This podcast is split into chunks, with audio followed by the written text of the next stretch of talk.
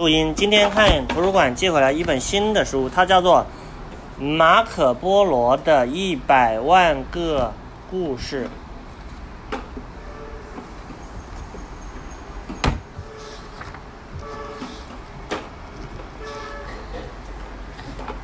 马可波罗生于意大利威尼斯一个颇有名望的富商家庭。早年，他的父亲和叔叔为了寻求贸易机会，游遍中东与亚洲。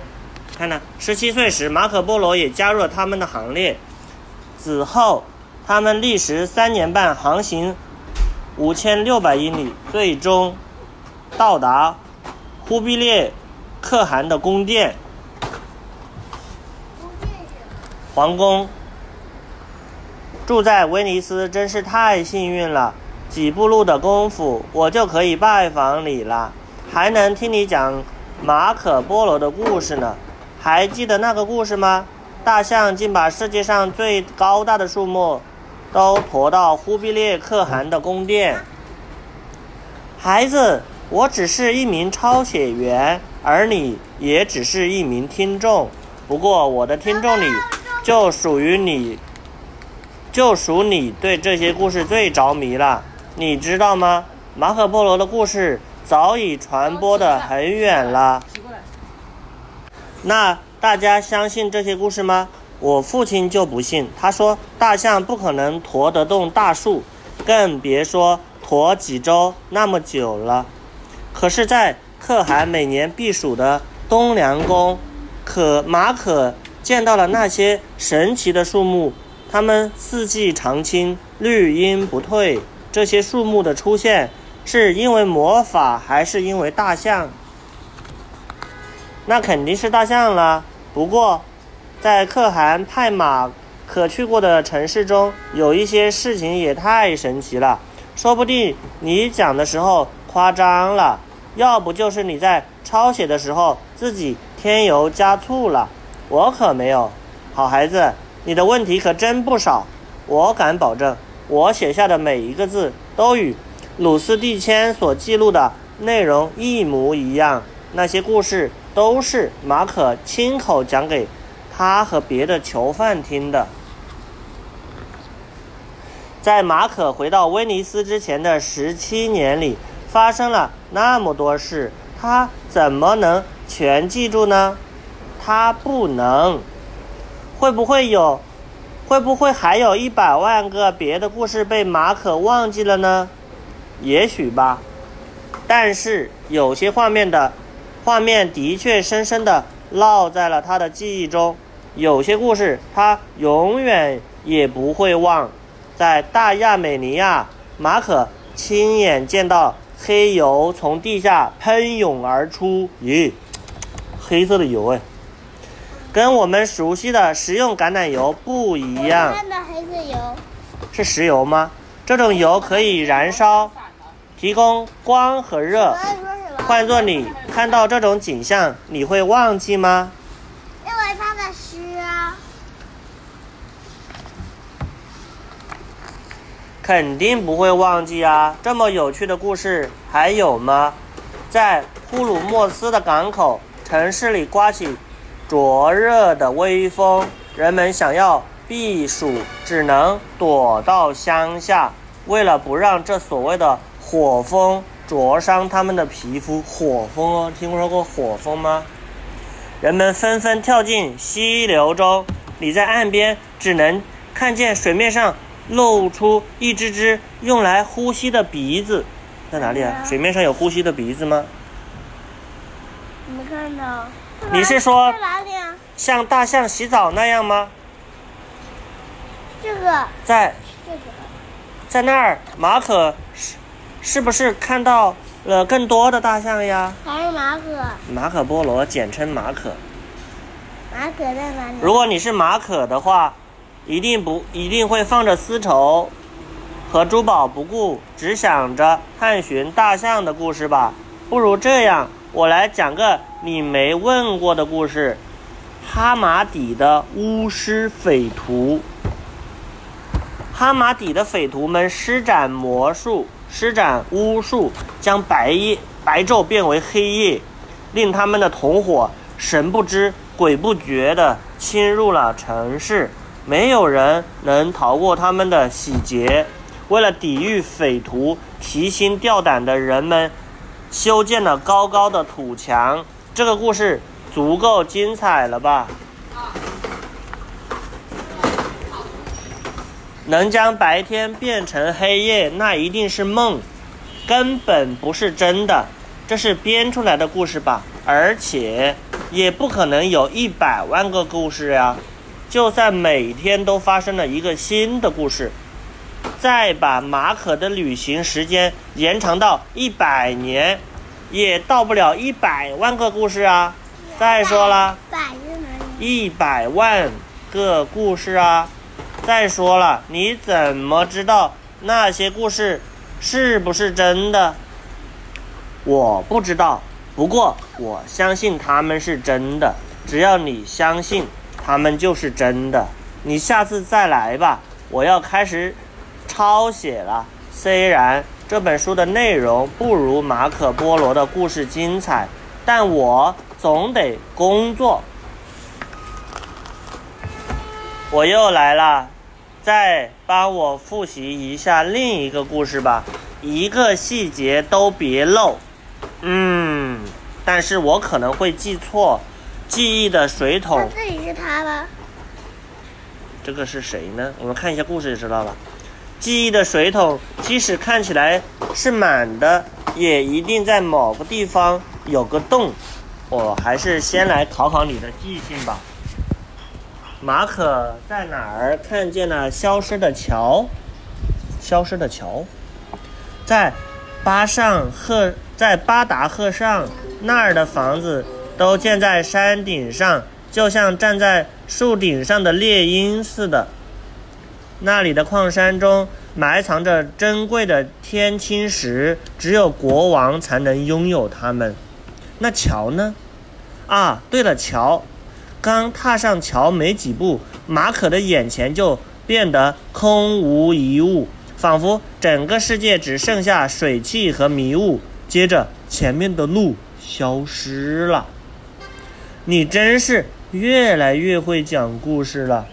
一座神秘的会消失的桥，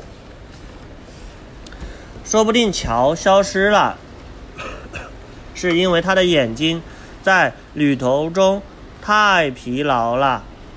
没错，他厌倦了危机四伏的道路，厌倦了恶劣的天气。马可找不到住所，也找不到食物，连鸟儿都不敢在积雪的世界屋脊上飞行。数百年来，骆驼把路上的石山石都踩成了碎屑，狂风猛烈地咆哮着，连火都点不起来。要是我的话，肯定会闭上眼睛休息，不过那样就会错过所有的风景了。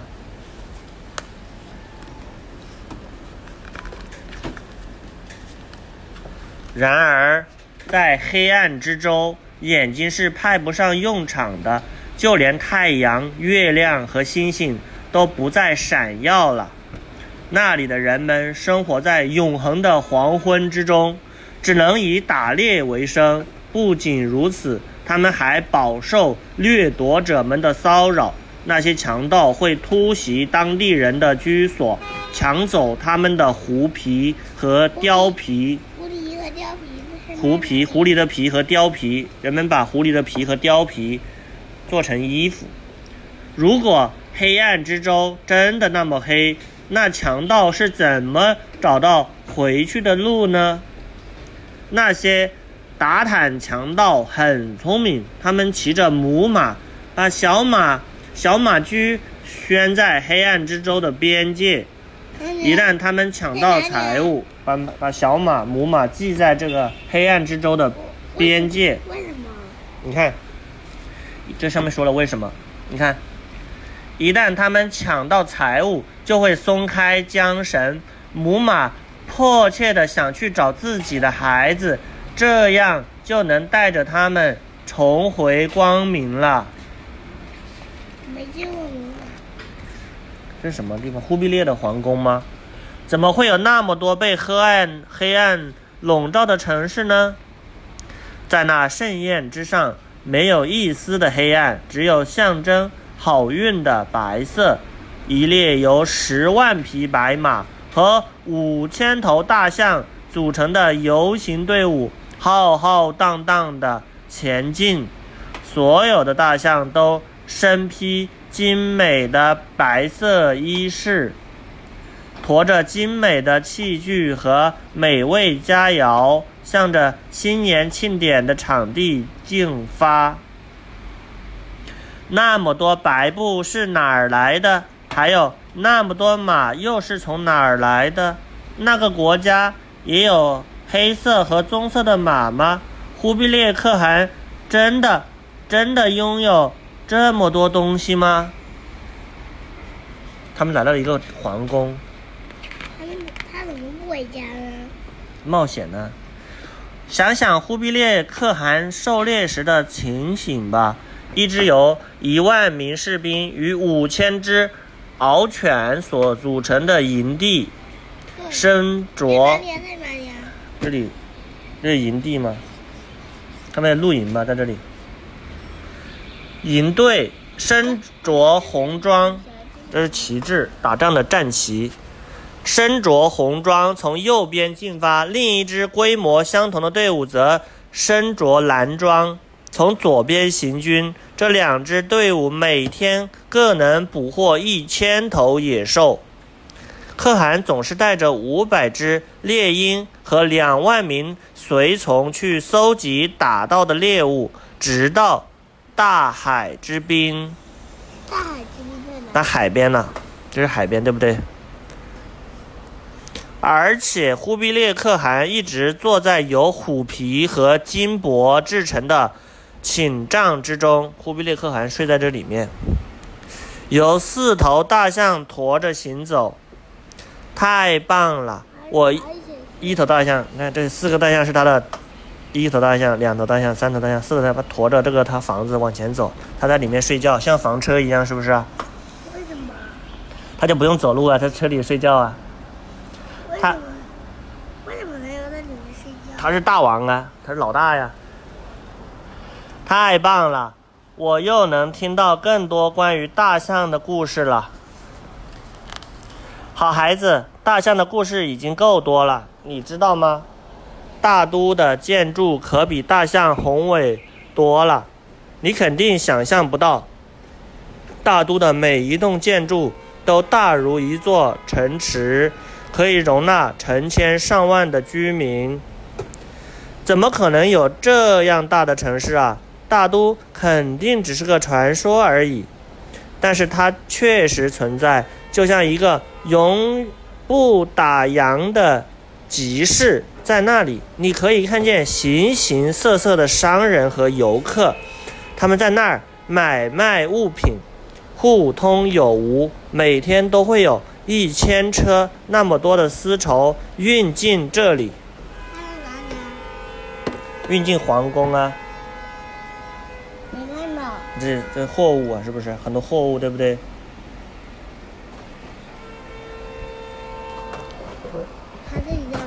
想象一下，如果你是第一次造访威尼斯，看到街道是由海水铺成的，市民们都乘船出行。是它吗？这是威尼斯。如果你把这些讲给从未来过威尼斯的人听，他们会不会也认为这只是传说或者是谎言呢？他在旁边讲故事，是这个吗？可能是这个人吧。可是，可能他的，可能他，可是我没有说谎呀。可能是，可能是他，可能是，可能是在他家吧。对呀，关于苏州的故事，马可也没有说谎。他在一片。可能是他在想，在他想他老家的故事。关于苏州的事情，马可也没有说谎。他在一片山峦密布的水域之中，城中有六千座桥，使得城市就像一个巨大的迷宫。桥梁下面的空间足以让足以让船只通行，因此四周的居民能够方便的来往。再从那一百万个故事里挑一个讲讲吧，我还想听。你可真像忽必烈可汗，他希望马可波罗可以永远留在他身边，给他讲那些有趣的故事。但是，永远对马可波罗来说实在是太久了。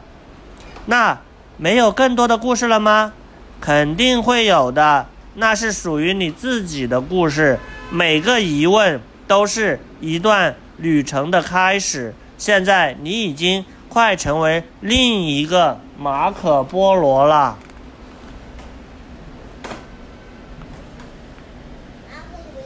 马可喜欢吃菠萝吗？马，他的名字叫马可波罗，他不是吃的菠萝，他名字叫马可波罗。注释：大大多数学者认为马可波罗默许了他的影子写手鲁斯蒂谦对他的故事加以美化，使他们更加激动人心，也更符合大众的阅读需要。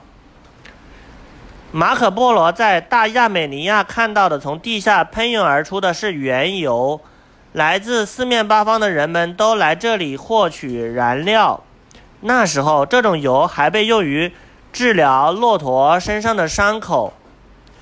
马可波罗在旅途中曾两次经过呼鲁莫斯，在那里看到了商人们乘着满载丝绸。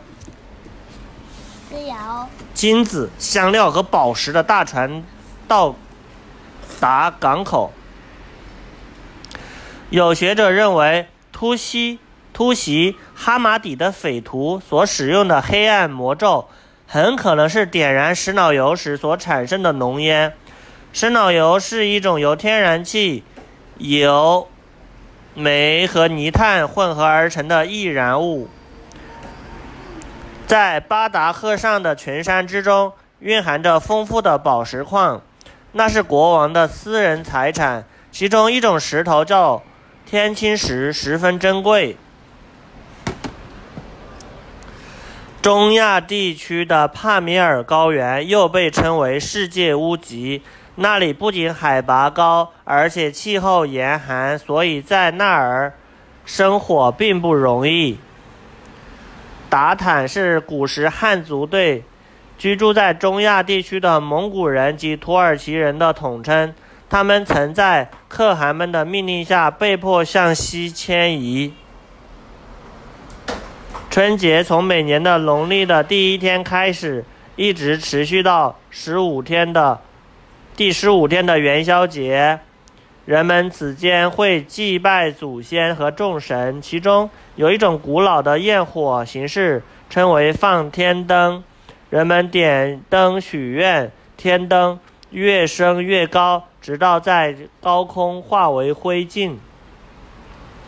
大都是元朝的首都，也是他的首位统治者成吉思汗的主要居住地。